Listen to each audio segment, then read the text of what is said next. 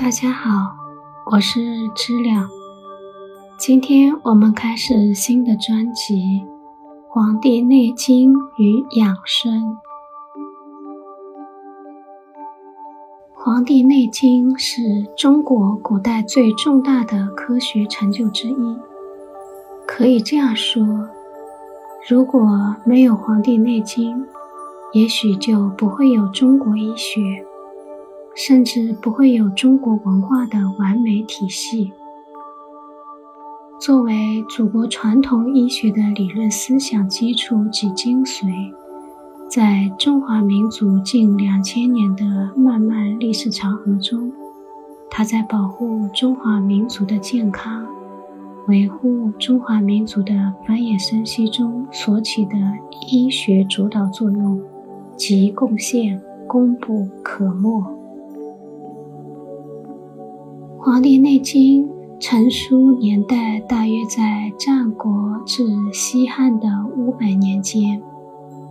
从内容上看，该书是战国至秦汉医家将以前历代耳口相传的医学经验进行收集、整理、汇聚而成的。相当于一部时间跨度很大的中医各家学说的总汇或论文汇编。据传说，《黄帝内经》为黄帝所著。黄帝是华夏族的始祖，中华民族的象征。上古的时候。皇帝率领他的部落统一了全国，中华文明从此发源。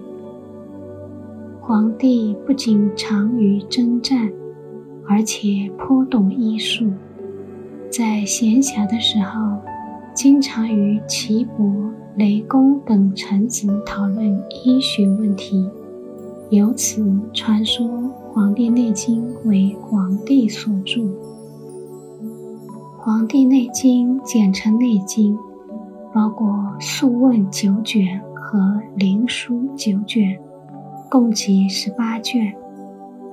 此书博大精深，内容丰富，不仅涉及医学，而且包罗天文学、地理学、哲学、人类学、社会学、军事学、数学。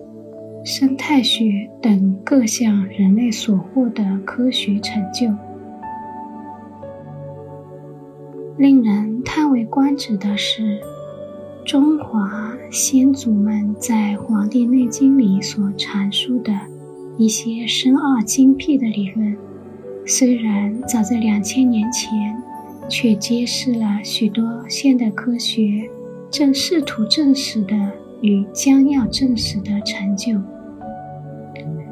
中国古代最著名的大医家张仲景、华佗、孙思邈、李时珍等，均深受《黄帝内经》思想的熏陶和影响。《